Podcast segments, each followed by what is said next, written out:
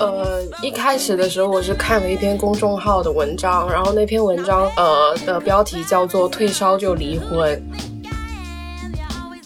怎么可能没有期待呢？就你不可能没有期待，而且我觉得期待也不是一个什么问题，就是问题是你怎么表达出来，然后你们怎么去，呃，达到一个，就他能够给到他能给你的。他在照顾你的时候戴上口罩，然后尽可能的想要避免被你感染，会让你觉得受伤吗？you 比如说他来照顾我，其实我更想得到的是一种情感上的支撑啊。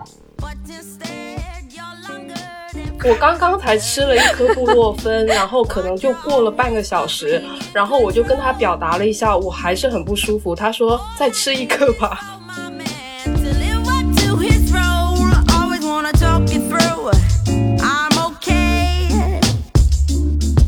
man to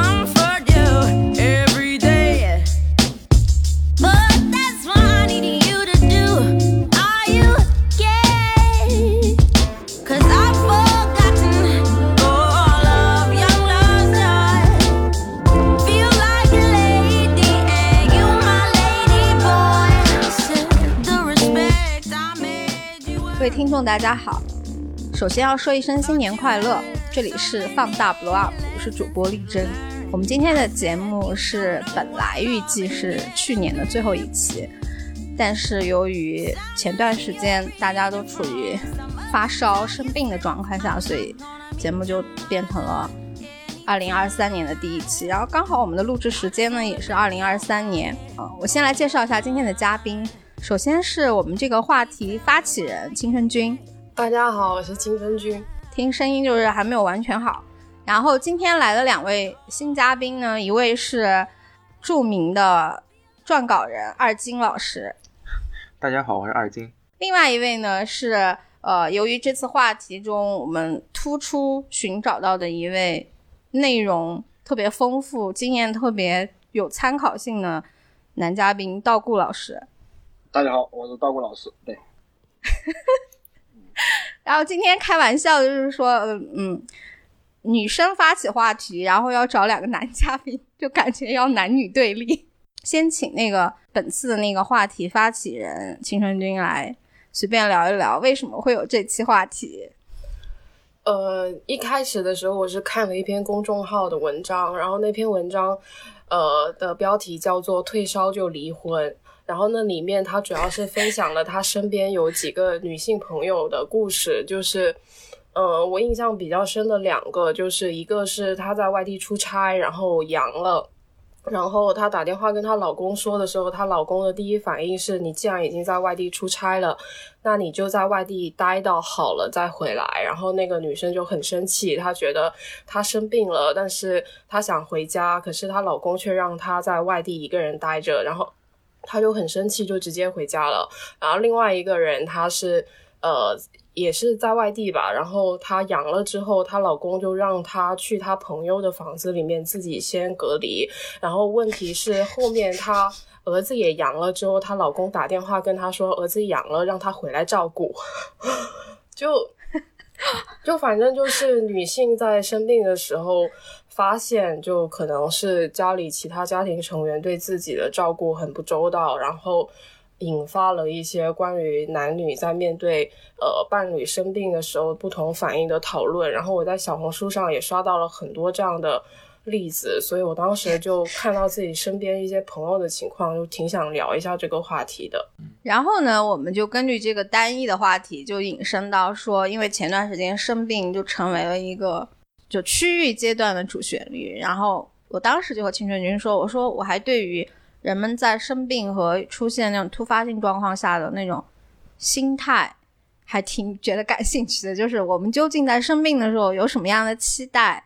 我们为什么会在这样的时候会有那么多人就发出了一些想法，然后就很想聊一聊。就是先说一下，就是本次的两位嘉宾都是我在群里薅来的，然后因为我观察他们生病的状态呢，就发现道顾老师啊，照顾女朋友照顾的非常好的。我们的二金老师是这次新冠感染对他的影响还挺大的，因为他反应很严重，就是他直到昨天还是前天才可以勉强吃一点饭。所以我先问一下你们各位感染的情况有没有好很多了？就是我我我个人还来讲的话，就是因为我撰稿是我的那个第二职业嘛，我的主我的主业是一个怎么讲呢？应该来说是一个干科研的吧，啊，然后就是办公室里面就开始就就是大家有同事陆续的就开始倒下了，然后呢，我本来我是要预计是要在上上个礼拜一要出差的，是准备是去一趟陕西。但是呢，就是在出差之前的前一天呢，就开始发烧嘛，浑身酸痛。对，浑身酸痛呢，然后就倒下了。发烧的时间持续了三天左右，最高呢也就烧到三十九度八这样子，并没有突破这个四十度的这个生死线啊。嗯，然后烧完之后就开始有特别强大的一个肠胃反应，就一直会吐，就是上吐下泻吧。就基本上来讲，吃任何东西都会吐出来，哪怕是喝水啊，然后一直持续到上周，上周末，然后稍微才好一点，啊，中间也确实也瘦了不少，瘦了十五斤样子。其实我们请两位男嘉宾也有一个考量，就是我们也很想知道男性生病的时候，就找两个男性做略微的代表，就是你们的那个生病的那个感受和你们对于生病时候。是否 对其他人或者是对伴侣有所期待，有一点好奇，所以就请你们，嗯，道谷老师，你说。呃，其实我应该是因为深圳这边的感染期的话，应该预估的话是十二月二十几号的样子，我差不多也是前前后后差不多，我是十九号的样子，周一的样子开始有反应的，然后觉得浑身不是很舒服，在二十号的样子就在办公室里面坐的时候就感到全身发冷。到了三十号，到了周三的样子，就是二十一号的样子，就测出两条杠，就没有去上班的。然后前前后后的样子，大概是周五的样子，就差不多恢复的。然后再测的时候，就已经是转阴的。然后我的整个时间短，时间期不是很长。然后在整个期间的样子，其实我的胃口啊，然后及身体机能这块的话，感觉还好，就是。前两天样子可能稍微有点咳嗽，然后晚上的话体温最高的样子可能达到三十九度，然后这个生命线还好。青春君你呢？我是自己我先感染的，然后呃最高的时候我也烧到三十九度几，但因为我一针疫苗都没有打，然后所以我感觉我的反应比起我身边的人好像要大一点。就我最觉得最难熬是头剧痛。然后基本上大家提到的所有症状，我都经历了一遍，甚至包括拉肚子啊、起皮疹啊，就有点过敏的症状，这些我都经历过。就我觉得我要严重一点。然后因为我跟我男朋友一起，但我男朋友就呃比我晚了三天吧，然后他几乎没有什么症状，他就发了一下烧，所以呃对他来讲，因为他是。在我后面得的，所以他好像有点觉得这个病就没有什么，而且他也一针疫苗都没有打，所以他在他还没有得的时候，他照顾我照顾的比较好。他自己得了之后，他发现好像没有那么严重，之后他就觉得我也没有那么严重。我也没有打一针疫苗，然后我现在的状态是，我不知道我有没有感染过。但是由于我十二月初的时候感冒过一次，自己也测过一次，好像也没有，所以我就现在就处于一个不知道究竟有没有感染过的状态。其实我女朋友的状态跟你差不多，然后她应该是在前两天，在我的前两天进行感染的，晚上就周五回来样子就发烧，然后体温最高的样子可能达到三十九点三十九点五度，然后但是始终没有测出来，但是也有对应的症状。我跟我老婆都是，都是一针疫苗都没有打。但是我老婆的有一个比较特殊的情况，就是她怀孕了，啊，现在差不多四个月的样子。所以在发烧的时候就就特别担心，因为我跟我老婆是周末夫妻嘛，我在南京，她在安徽嘛，就是最高反正也烧到快三十九度的样子。当时就特别担心，就害怕她这个。高烧会持续比较长的过程，因为孕妇其实能吃的那个退烧药其实就是对乙嘛，就是太弱嘛。但是就是尽管是这个是孕妇唯一能吃的这个降烧药，但是呢，它对于胎儿的一些反应其实还是比较不明确的。当时确实很担心，后来也还好，就是基本上一天我老婆就退烧，也比较幸运的一件事情。那我先来拱个火，就是你们怎么看网上那一张图？就是我和青春君决定做这次节目的那张图，就是说小孩生病了之后继续玩儿，女人生病了之后还要继续忙家里的活和工作，然后 男的生了一点病之后就是我的老天爷啊，我要死了。呃，其实我我我从我从我角度过来说那样子，感觉就是真的是如人饮水，冷暖自知。然后可能每个家庭表现不一样，然后我跟我女朋友这边前后感染时间不一样，可能相互照顾的正好错开照顾还好，没有出现网上这种情况。我是感觉这个这个图还是比较能够反映情况的，就是我是挺像里面那个男的，对我我这个也不怕自黑嘛，我们上节目就要说实话，就是我老婆生病就基本上就特别沉默，虽然跟她是异地夫妻嘛，但是有的时候也很难，就是很少见到她就是喊痛啊，就是。不舒服，我可能就是因为写稿的原因比较善于表达，所以就是对于这个痛苦的这个这个感觉啊，会有很多词语来描述。然后第二个就是那个这个病毒啊，它主要攻击我的肠胃。啊，大家大家可能知道，就是肠胃就是比较容易引发一个人的心情抑郁，比如那个涅涅槃乐队的那个主唱科特·科本啊，他的抑郁症其实就是他的。肠胃病，然后来引发的，所以说我是在吐的过程当中，其实就是特别符合那个那张漫画里面，就是我的个老天爷呀，就比较符合我当时的一个生命的一个状态。如果是你吐了超过一个星期的话，也不能叫做你爱叫苦。我觉得一个星期以上的这个，应该还是属于你的症状确实比较严重。因为一开始的时候发现朋友圈好多人在发一些症状的时候，就发明了很多词嘛，水泥鼻呀什么的。然后我觉我有点觉得大家是带入了那些词了，就这些词一听就觉得挺可怕的，所以大家某种程度上有被那个气氛给烘托到，然后觉得自己的症状也要比实际的要严重一些。就我自己虽然把所有症状都经历过一遍，但。我现在想起来，我觉得只是嗯就很密集，然后你那天每一天都有不同新的症状要应对，但其实单一来看的话，我觉得每个症状都没有超过你平时单独得某一个病的那个症状的严重的程度。我觉得大家有被那个气氛烘托到了之后，自己有在夸张自己的病情，有时候好像是有点为了造梗，就是有点有点想要参与到朋友圈的这场运动里面。就我今天我也要发一下我到哪个步骤了，然后我觉得最最后就会导致有一些人他可能呃原本对这个病是就原本就不是对自己的感受很敏感的人，他只能去套朋友圈大家的症状，然后他。也会把自己的这个症状想的要比他实际的情况更严重。就我感觉，我身边有一些朋友是这样的，是被自己吓到的。当然，我也觉得，就是病这个问题就很妙的地方，就是他没有办法说我自己的症状是这样的，然后我就认定别人当他在描述这个症状的时候比我严重，我就觉得他是在夸张。我觉得也不能够这样子，所以你也没有办法去。跟任何人去争辩这个症状到底是怎样的，或者是呃跟他讲什么道理，但是我觉得整体的氛围给我的感觉是大家有一起去烘托他，把他夸张了。这个就跟你 最近有没有去迪士尼和环球乐园的那种风潮差不多，但这个是危险发言，就是因为一旦生病了之后，你是不能随便去揣测他人是不是在夸大自己的。对。就是，其实我感觉刚才青春君讲的特别好的一点啊，就是我感觉这个新冠其实它是有社交属性的，呃，就是 是是是是是的，我感觉就是跟那个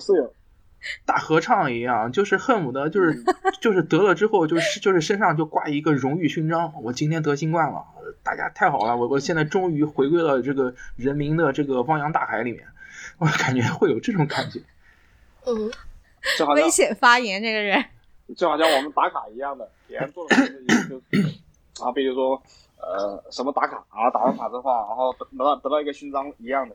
好像每对，现在别人打招呼都是问你阳过没有和阳康没有，第一嘛就是问阳过没有或阳康没有，就跟我们以前问吃了没有一样的，省得口头禅一样的。嗯，是的，就就特别像有人就是那个周六加班，然后朋友圈里面发条消息啊，今天我来加班了，就特特别像这种感觉。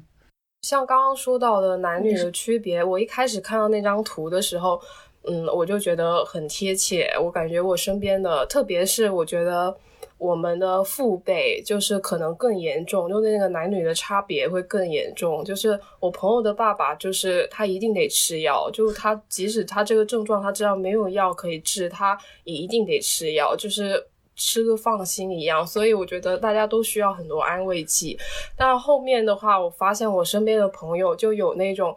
平时的性格也偏男性一点，就是呃他在得了新冠之后，他面对这个病，他的表现也偏男性一点。所以我跟我另外一个朋友吐槽，他都说你病得像个男人一样，就是 我觉得他们的共同特点就是。大家都觉得直男或者是普通的男性，他平时是对自己的身体的感受是没有那么那么敏感的，所以当他得了一个被所有人都认为是一个需要重视跟很严重的病的时候，他一下子他不知道怎么从自己的感受出发去判断他这个病的严重程度，所以他也跟我说，他知道呃。吃抗生素没用，然后他知道什么东西怎么做没用，但是他就是觉得，呃，他当下他得做点什么，就好像某一种刻板印象里的男性思维也是以解决问题为导向的，他就觉得我吃药，我做这些事情，我是一种解决问题的方式，就我一定要有一种确定的做点什么的这样一个模式，他才能够放心。所以我觉得那个图。呃，挺确切的，但是他最后我看到的情况不是以生理性别去区分的，就是那种平时在其他事情上表现的比较直男的直女，好像也会出现这样的情况。就是我发现男的生病大概会比较常见的有两种，一种就是当他没有轮到的时候，他会觉得这个东西就那么回事儿，不严重。但是，一旦他中招了，他就会觉得我非常非常的痛苦，就是就会很像那张漫画里呈现的，就是要么就很轻敌大意，要么就是我要死了。我发现中老年男性的那种疑病症，确实，其实民间的就是发病率比我们想象中的要大很多。其实我感觉不光中老年啊，像我这种三十冒头的，其实我都有疑病症，就是我之前是有很深的一个死亡焦虑的。啊，就是特别害怕。比如说，医生说你必须要做这个排查，那么如果是我的话，如果做了排查，医生说你没有，我肯定会觉得太好了。但是有疑病症或者说是有接近疑病症的人，他就会觉得说医生已经告诉我没有了，可是这并不能完全消除我对我自己是否得了重病的紧张。对，也就是说，关于那只靴子有没有掉下来这件事情，对他的困扰非常非常的大。嗯，他甚至会觉得，我宁愿那只靴子掉下来，我宁愿有。对对对，其实我是比较典型的，因为我我我之前可能那个丽珍可能知道，就是还，我之前我得得了癌症嘛，对，虽然不是什么大癌啊，是甲状腺癌，但是实际上就哪怕医生他跟我说，你放心，你这个病不会死人的，但是我还会把这个，就哪怕是最轻微的这个癌症。的最坏的一种情况，考虑在我身上，就比如说这个甲状腺癌，它会转移，它会肺部转移，它甚至会脑转移。嗯，但那尽管这个脑转移它的这个概率很低，但是呢，我也会担心发生在我的身上。就我觉得，你如果是得了一个比较重的病，然后你之后对自己的身体。比较敏感，或者是会考虑的比较多，这不算是疑病症，这就是很正常的一种考量。而且我我还觉得挺难得，就有一个男的自己跳出来说，觉得自己就是疑病症。我觉得一般男的不会这么觉得。你可以跟大家来说这个话题的时候，就说明你可能比较惜命，但是你还没有达到疑病症的状态，因为我觉得大多数的人在中国的那个健康教育下，你听到 cancer 癌症两个字，嗯。就哪怕是所谓的最小的甲癌，给人带来的心理压力，应该我觉得还是还是算是有一定压力的。嗯，而且你还可以这样说，在我就是确诊之前的时候，我是会反复的，因为我当时我的这个甲状腺结节，其实它的这个评级不是很高，它是四 A 级，就是那个稍微做个科普啊，它那个甲状腺结节呢，它是分一二三四五四个等级，它基本上来说五级的这个确诊概率比较高啊，它它它大概是百分之八十，那这个四 A 级。它的这个确诊这个区域的概率其实是很低的啊、也就是说，除非我真的是就是走在路上面被一张大饼打中头，就是这么低的概率，一般来说我是不会得这个甲状腺癌的。所以那段时期其实是我死亡焦虑最集中的时候，但是反而就是医生跟我一看，他最后他出来的那个那个穿刺结果是甲癌，是甲状腺乳头状癌，他确定了，我反而就释然了，反而我的这个死亡焦虑就比以前就大大减轻了。我突然想起了以前我们这我们这边的我们这边的话，呃，击溃人的话不是啊不是病不是疾病本身，好像是击溃了这个人的信念。嗯，我懂你意思啊，就跟当时之前他们就是就比如说就是家里面老人他得了这个癌症之后，一般来说家里面的选择都是瞒着，嗯，瞒着反而会让这个老人他在人生当中最后的一段是这个这个生存的质量大大提高。反而如果说告诉他，那你这个就是癌症，那可能很多人他嗯撑不过三个月，很快就去世了。是是是是是，就这个意思。对，岔个话题啊，就是还我认为医生在其中的作用是特别大的，因为我看甲癌的时候，我去过两家医院，第一家医院还挺好的一家医院，名字不说了。那个医生看到单子之后，就是你这个东西不好，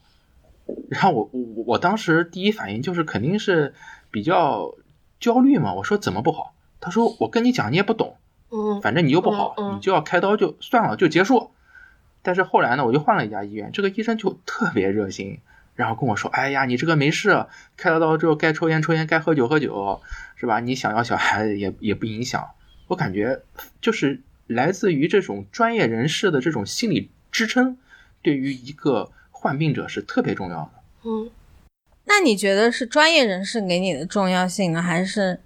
你身边的人给你的那个心理的那个重要性更更大，还是都需要？呃，肯定是都需要呀。但是专但是专业人士，你你想一个医生告诉你你这病没事，那肯定 比 家里人告诉你一百句你不要乱想，肯定这个效果是要大的。我我个人认为啊，诶，但我我感觉好像嗯有的人也会害怕这种医生，就是他会觉得医生对我太客气，好像我很严重才才需要他这么照顾我情绪。这是另外一种语气吧？就我觉得，对，就是我觉得，就每个人也都还很不一样。你说的这个有点像那个人家说最怕医生说回去吃点好的，该干嘛干嘛。最怕医生突然的客气。哎，你们讲我有点害怕哦。就好像以前那个半个西行的样子，然后平时的样子吃的很差，突然过几年给断呃临近几年给你端点好吃的过来，然后你突然觉得不习惯。嗯，断头饭。那你们俩男男性怎么看？就是最近特别热门的话题，就是生了一场病才知道自己嫁的人是人是鬼，生了场病才发现自己的婚姻究竟是个什么玩意儿，然后生了一场病才知道我是不是值得。就是你们作为男性怎么看这种类型的女性发言？我个人是比较呃理解这种发言的，因为我在本次疫情当中的表现不够好啊，这这个这个我我我我首先我要站出来先自我检讨一下。那我八卦一下，就是你们因为这次生病，你们俩吵架了吗？呃，矛盾是有的，嗯，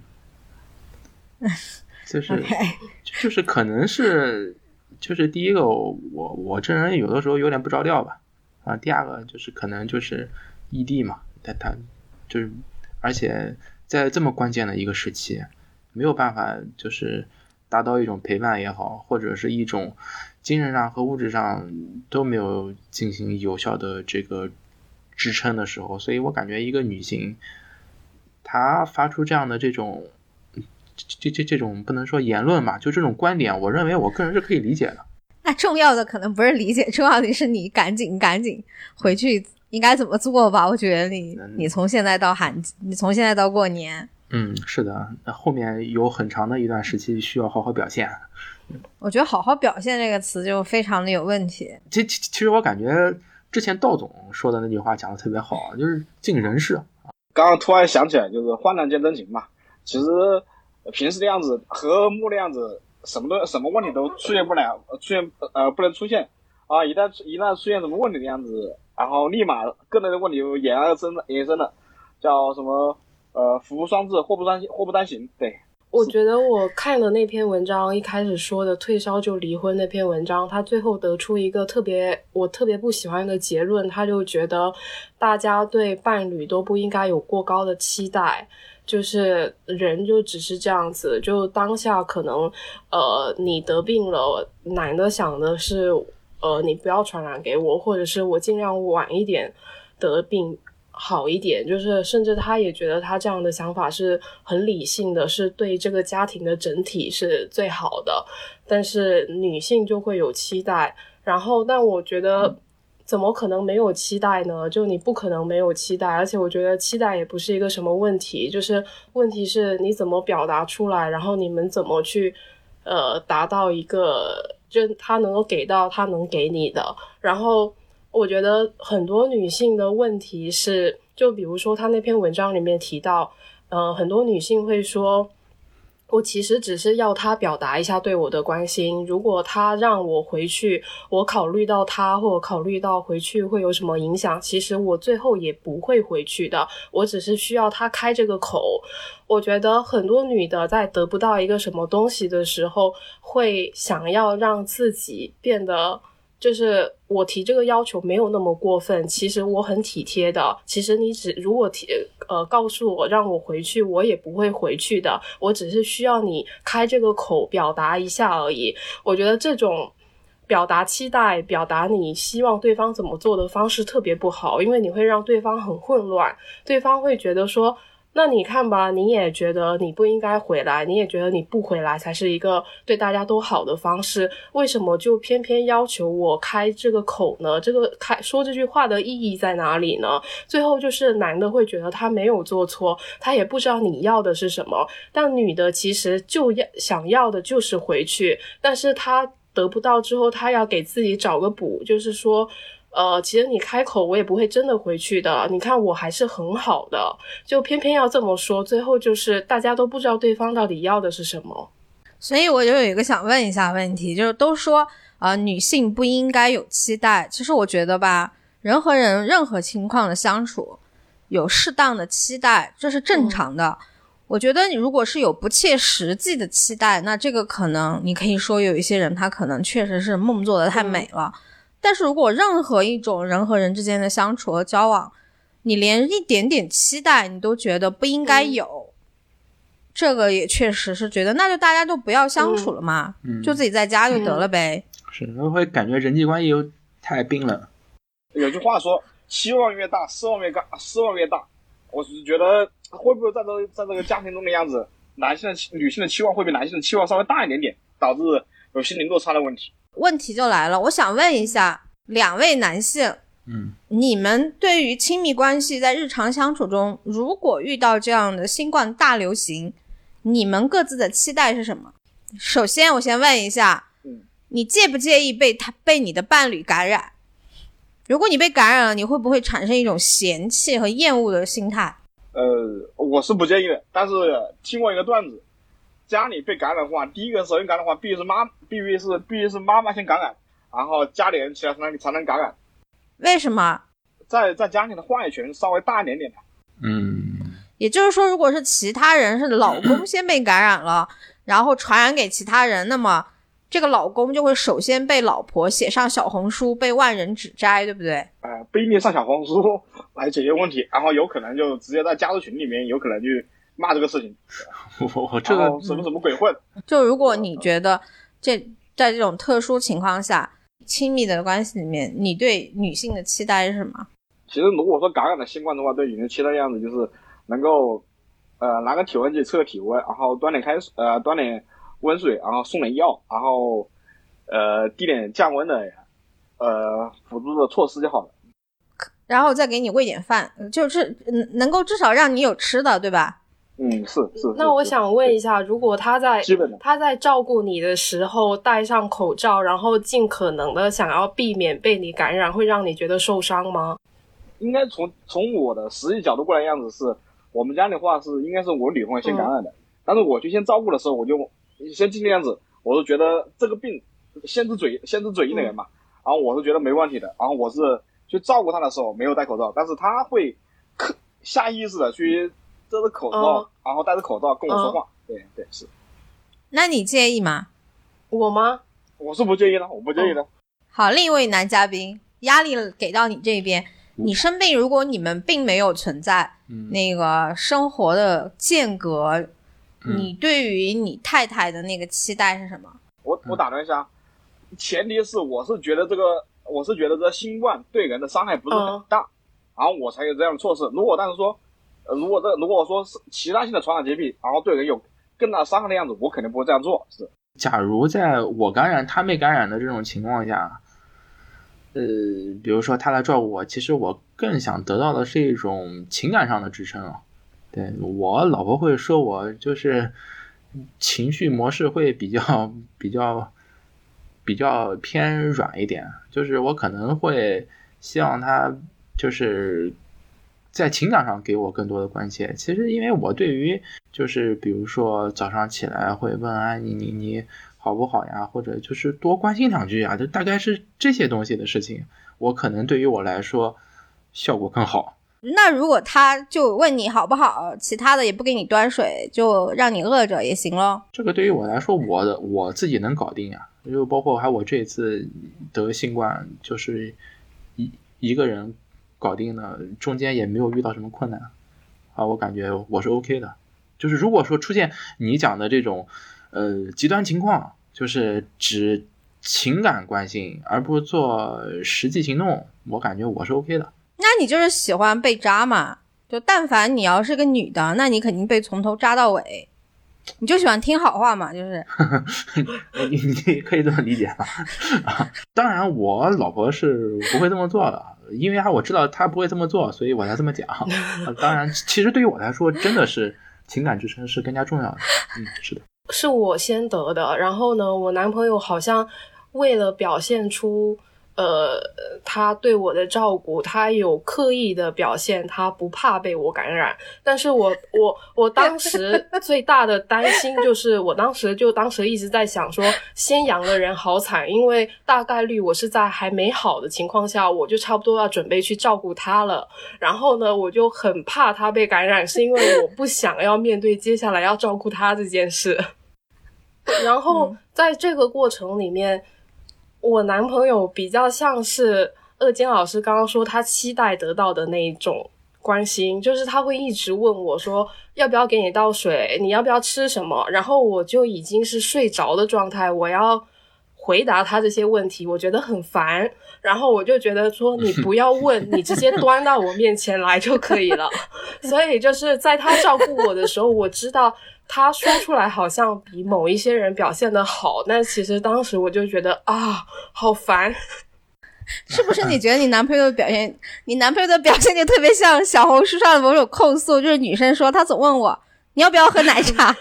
你要不要这支口红，然后女的就是说你但凡买过来，你就不要问我要不要。就是我觉得他一直问我，我要回答他的问题，我觉得好累，而且我就觉得好像我都已经睡着了，我被你叫醒起来回答你这个问题。这个情景似曾相识啊。好，我们请那个照顾女朋友照顾的特别好的道顾老师出来，就谈一谈他是怎么做的。其实也没啥。然后我在你在我在我心中的样子，还是把新冠其实当成了一场稍微比普通比感冒更重一点点的一场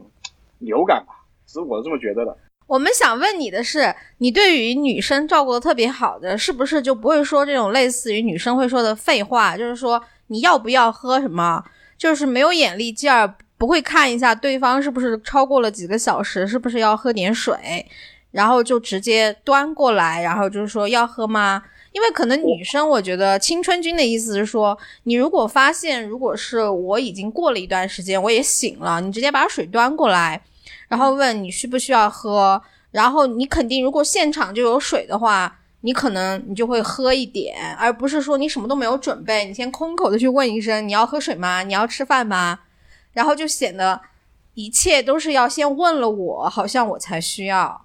所以你照顾你女朋友的时候是属于你会主动观察过了几个小时，她是否需要喝水吃药这方面，你是不是做到了这一点？我我我差不差不多是这样的。就比如说，呃，就差不多是，他我会观呃稍微观察一下啊，如果他需要喝水或者需要吃药那样子，就直接端过来了啊。这好像问女朋友要不要吃水果，然后一般的人问女朋友要不要吃水果，女朋友肯定说不吃，然后我会问吃橘子还是吃苹果，我会问这样的问。就到达了我们今天关键的百万秘籍，就是说，如果你要照顾一个人，重要的不是问他要不要，是可能他最想要的是。你观察了他今天的整一个过程，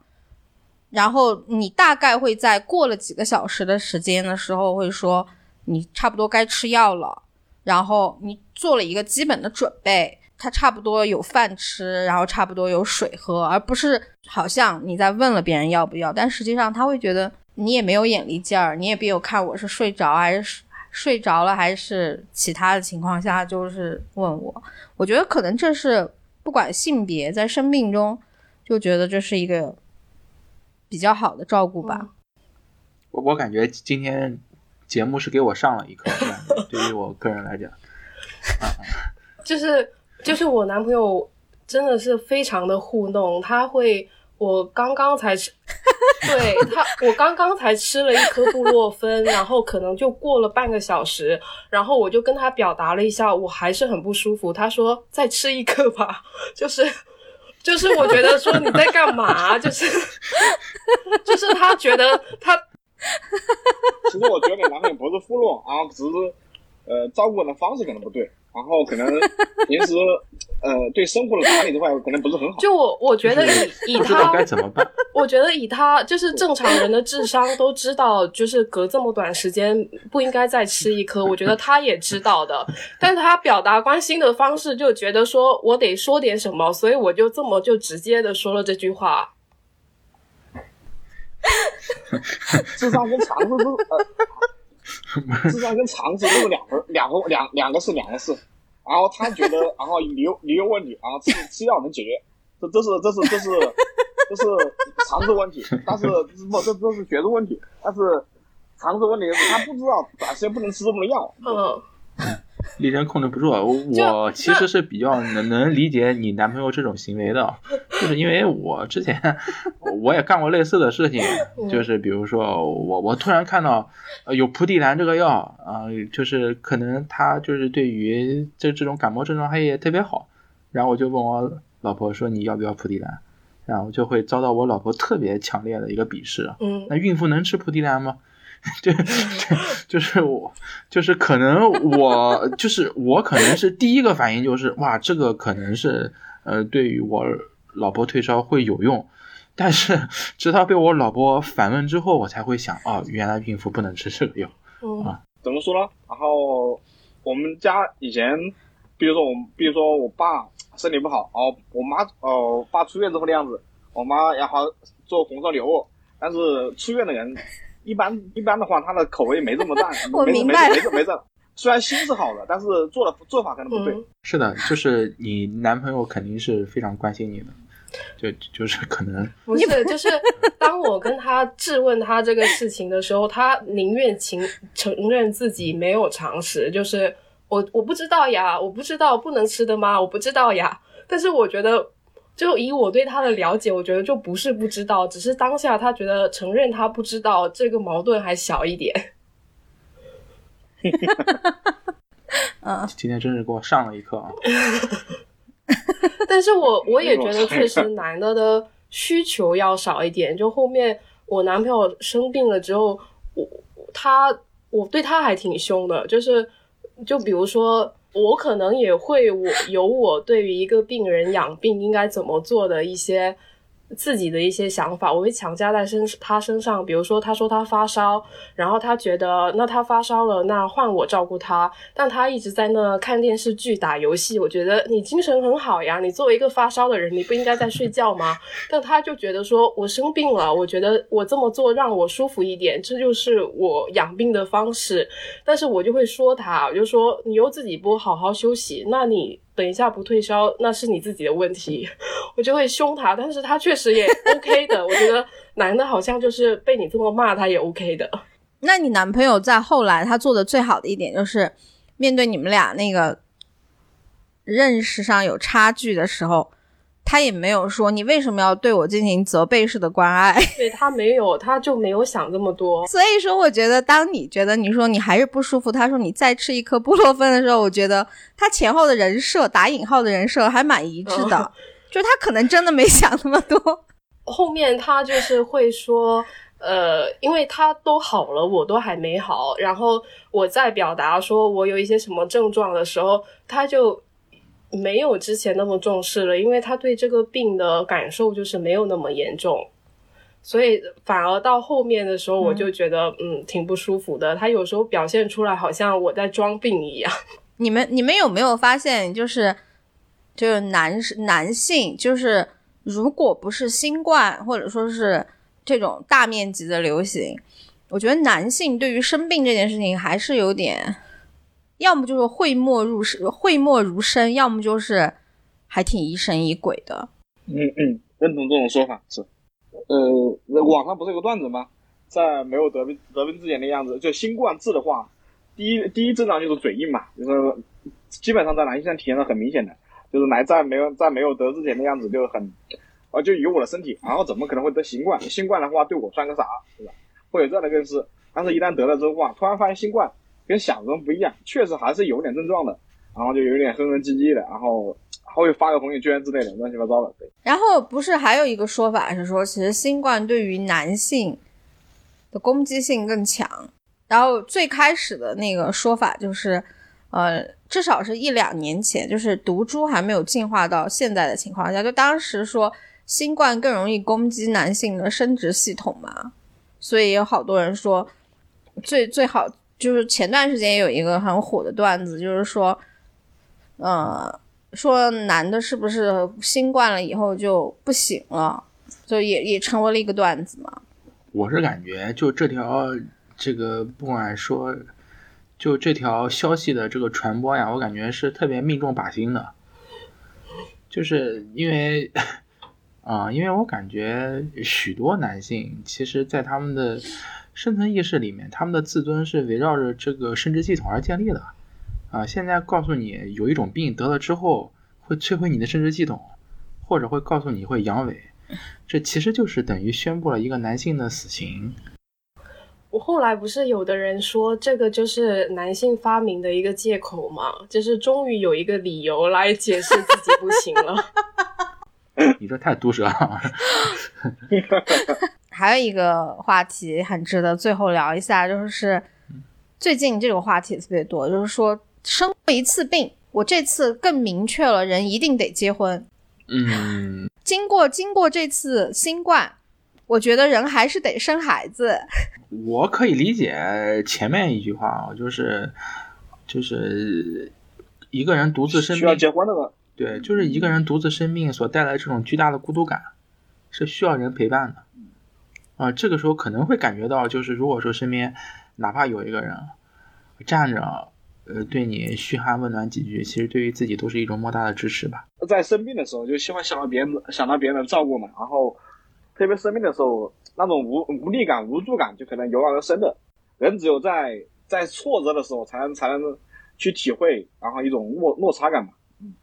有个人在身边总是好的，但这个跟生不生病没有太大的关系。就是我记得我们之前播客的时候也提到过，就特别反感大家现在总觉得在说享受孤独啊什么的。就是我觉得对于亲密关系的追寻，就是人的一种本能，而且这个东西大家都有就你不应该就是暂时得不到就说自己不想要。但我觉得反的生病的时候，我这个感觉反倒没有这么强烈，就是可能是因为我真的一直处在一种担心我要去照顾另外一个人的那种状态里。就是你凭什么觉得自己就是被别人照顾的那个人呢？你也有可能是照顾别人的那个人，而且大概率你如果是一个嗯，就是能够照顾别人的人，那你也不需要进入婚姻。然后你如果是一个这样的人，你进入婚姻了之后，你你也是一个照顾别人的人。就反正我觉得跟生病这个事情是没有太大的关系的，但我觉得人想要有一个人在身边陪伴，这个是一直都有的。但我反而觉得，对于我来讲，我是很快乐的时候，身边特别期待身边有一个人去分享；但在我不舒服的时候，我没有那么期待我身边要有一个人。这种类型的言论，就是生病了之后，我就发现应该结婚或者应该生小孩的这种言论，和我们上一期聊的互联网悖论是一样的。就是如果一个人他结不结婚，他都做好了，我身边有人一起分享快乐。如果有人不舒服，我也觉得我会照顾他。有这种心理准备的人，他不会在生病的时候发出这样说：“我是到了特殊时期，我才发现我需要做一个决定。而往往是在特殊时期才发现我需要做这个决定的人，可能等到他过得非常好或者是不好的时候，他要么就会嫌弃对方是他的累赘。就是我对这种言论最直观的看法就是，会这么说的人，我反而要对他真正遇到这种情况的时候的行为要打一个问号。如果一个男的他呃在朋友圈发出这样的感慨，你就会觉得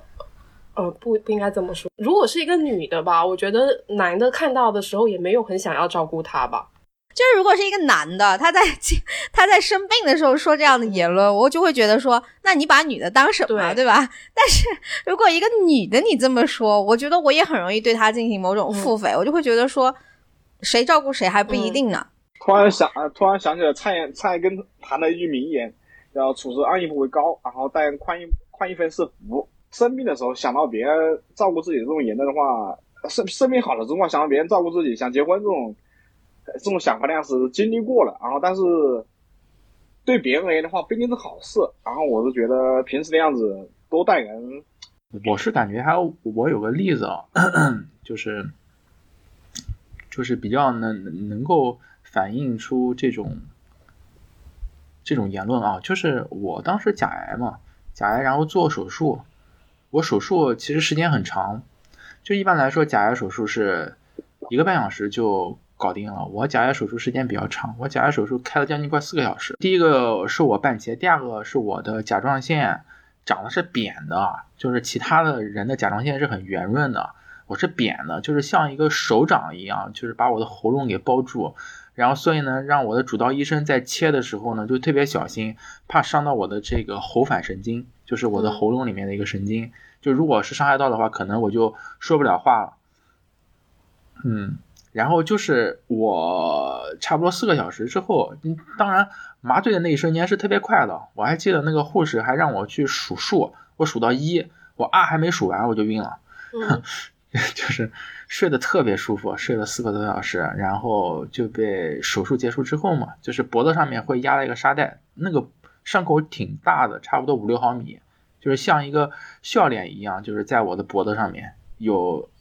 有这么大的一个五五六厘米的一个一个大的伤口，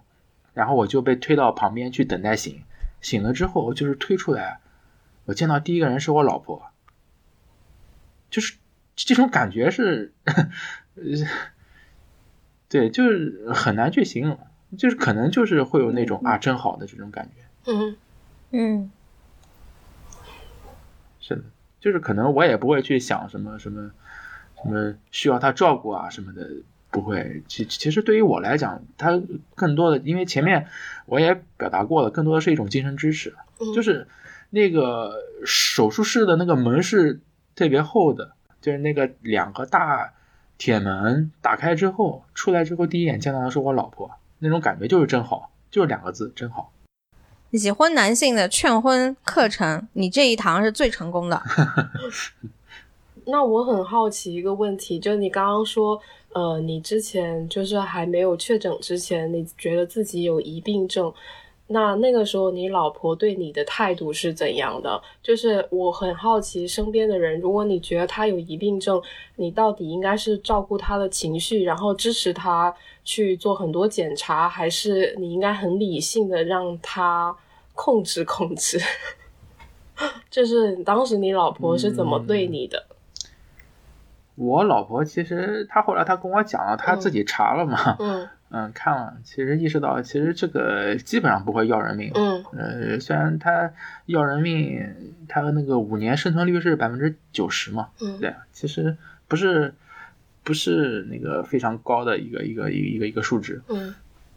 然后呢，然后后来呢，我要去查，其实他呢都没有太多过问。嗯。呃，一方面呢是因为我跟他还是一个异地夫妻，嗯对，第二个方面呢，他可能他也是知道，就是我需要通过做一些事情，来表明我自己在做一些事情。嗯嗯，就是他中间其实没有跟太多的过问，就是最多会跟我说一句，就是你不要太担心啊，对吧？然后其他就没了。嗯，是那你你满意吗？我满意啊，嗯，我想问一下，你们阳了之后几天洗澡的呀？阳了之后啊，只要做做好防护的样子，其实做好温度防护的样子，洗澡的话应该问题不大。然后只要不在高温的时候洗澡，洗澡，然后退烧的话可以可以洗澡，是我个人感觉。然后不，嗯，我我是五天啊，就是啊我当时头已经油成什么样子了，就是睡觉起来之后就一头小脏辫，你知道吗？就是嗯那、那种，呃，就是那个 头发都因为油而编到一起了，就一头小脏辫。啊然后第五天实在受不了了，想去你妈的洗了。在在路上的样子，呃，新冠之后的样子，在路上最容易去区分别人有没有得新冠，就是看他有没有 头发油不油。洗头，是，因为我感觉这一波就大家真的像坐月子一样在养病，然后你问起来的，你问坐月子的时候该不该洗澡洗头，大家都会觉得应该洗啊什么的，但是自己得了这个病，大家又像坐月子一样不洗头不洗澡的，就也挺妙的，而且。你讲道理的话，大家都能够说出来，觉得哦，嗯，没有影响，但是大家就不敢冒一丁点的风险，怕洗了之后真的不舒服，受不了。就是我觉得大家在生这场病的过程中表现出来的，就是大家没有办法依照自己的感受去下判断，然后大家之前不是一直都说每个人应该成为自自己健康的第一负责人吗？这个表现出来就是大家没办法成为自己的第一负责人，就是大家都想尽量的把这个锅甩出去。如果是医生给我的建议，那如果最后有什么问题，那就是医生的责任；如果是专家的话，那就是要骂专家。反正呢，不要是依照我自己的感受做了一个判断，最后得骂我自己，就是。大家很奇怪，明明这个病你就是自己能够感受到你身体的状况，你到底现在有没有力气洗澡？你现在到底有没有很难受？但大家没有办法依照自己的这个感受去为自己做决定。然后我看到小红书上很多人三十七度，然后一直在问为什么自己没有发烧，就最为什么自己一直还在发烧？然后他们都已经好了，就是一直在执着为什么自己是三十七度。然后为什么不是三十六度九？就我觉得还挺妙的，大家表现出来的那种没有办法为自己做主的那个状态。我理解你的意思，就像一开始人们特别喜欢在微信上传，你出现什么样的症状，应该准确的吃什么药，就是大家好像不可以因为自己的感受去做选择，他好像希望获得一种百分之百不会出错的指南。就是就特别像那一个应该叫什么，就是手册或者说是某一种指标，能够精确的让我做选择，然后我不需要过多的去讨论考量自己的感受。就是这个其实也我觉得也特别像做题，就是我始终需要一个参考答案。而且我觉得大家也不能够接受病是有病程的，就是。他就期待我吃下这颗药，他就马上得给我有效果，不然我就很焦虑，我不知道为什么还没对，还为什么还没有效果，然后不能够接受这个病就是得一两周才能好的，就是咳嗽，就很多人都在问咳嗽怎么办，但是你去查都会告诉你这就是必经的一个过程，但大家不知道怎么度过它。就我一定得做点什么，我有没有用我都得做点什么。觉得新冠还是一个需要静养的病，然后其实在网上在微信群里面有很多版本，就是比如说，然后呃阳康之后，然后做了剧烈运动，然后导致的什么导致导致心肌梗塞或其他问题出来的，然后其实是觉得呃是不是呃呃吃药的话是一方面，但是另外一方面还是需要多休息，嗯。嗯，我感觉还是就是多休息嘛，然后要心情好。哎，心情好，我感觉这个精神力对于一个人病情的好转，我感觉有很大作用。嗯，那你们怎么看别人囤药啊？因为马上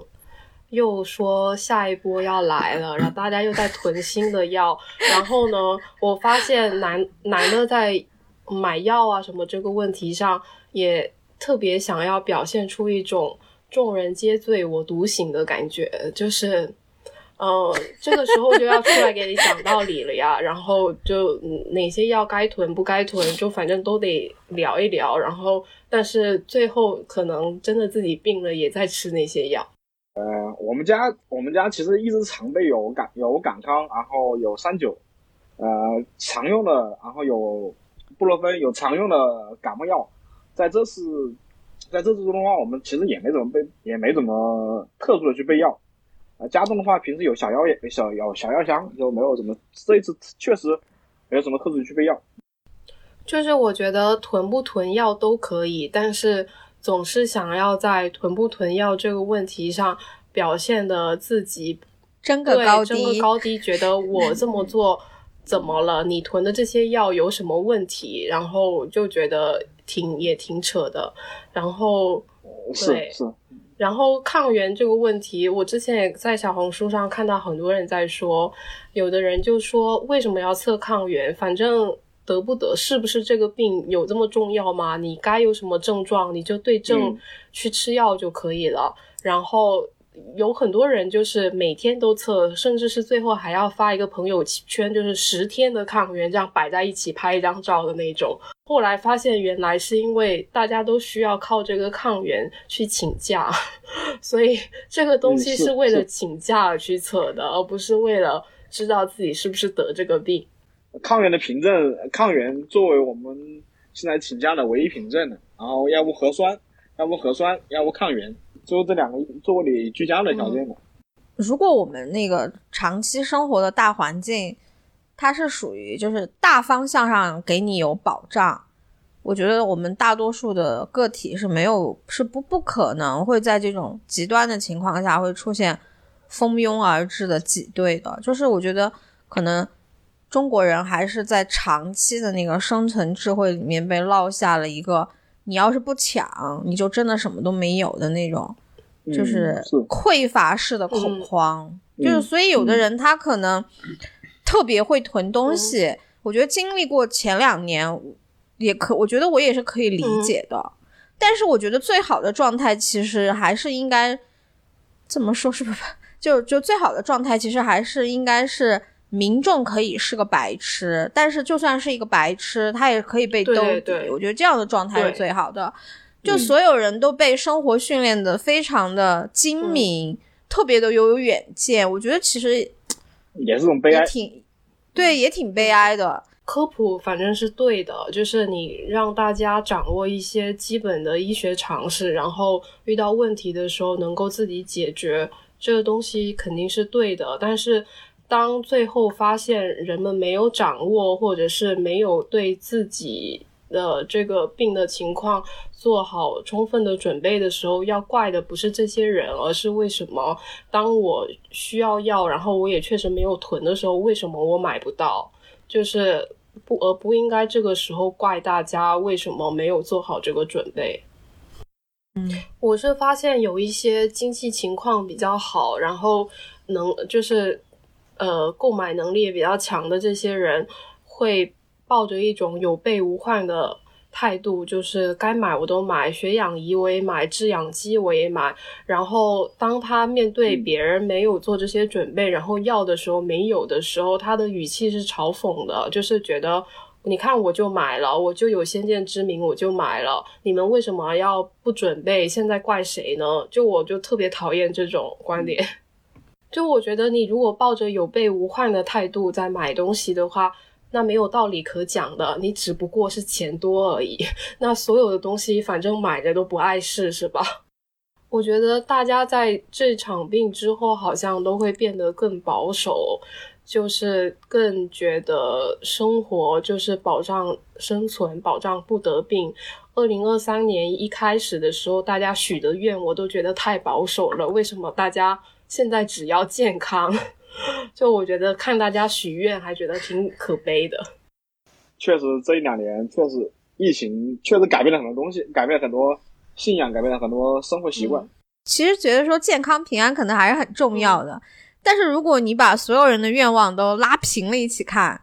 那确实是保守了。嗯，就是我觉得，呃，就比如说，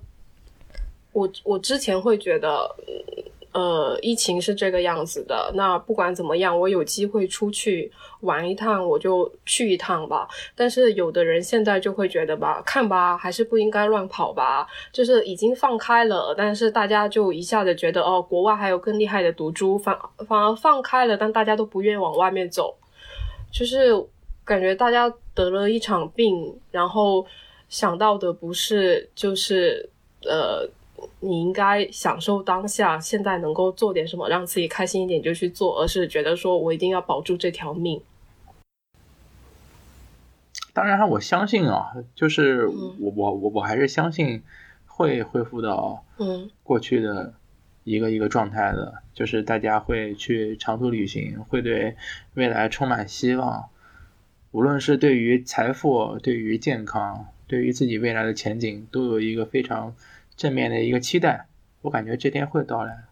我我觉得这个不是会不会到来，是因为时间过去以后，嗯，人类还是很贪婪的。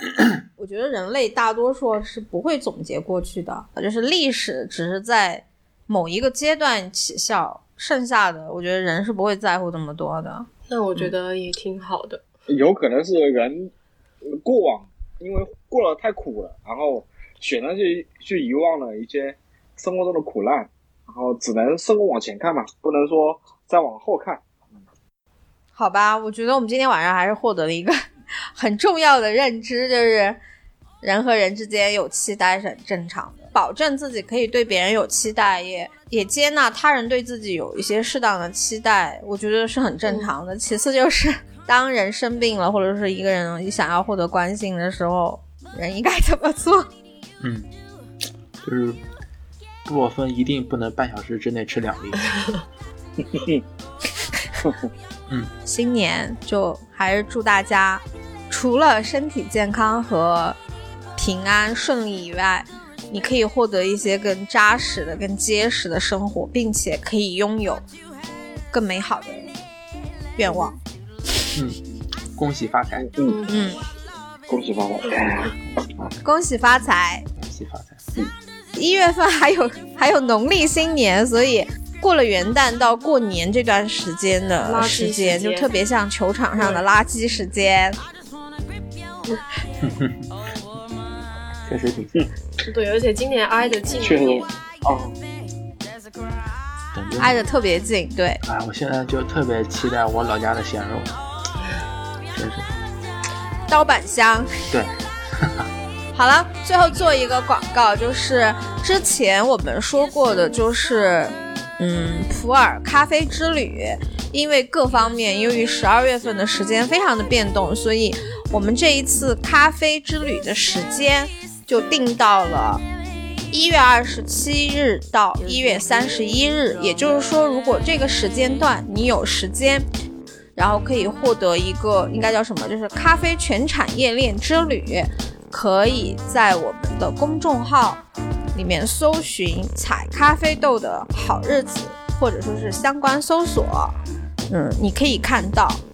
就如果你有时间又想要参加一些活动的话，可以关注一下，好吧？就是我们下次再见，拜拜。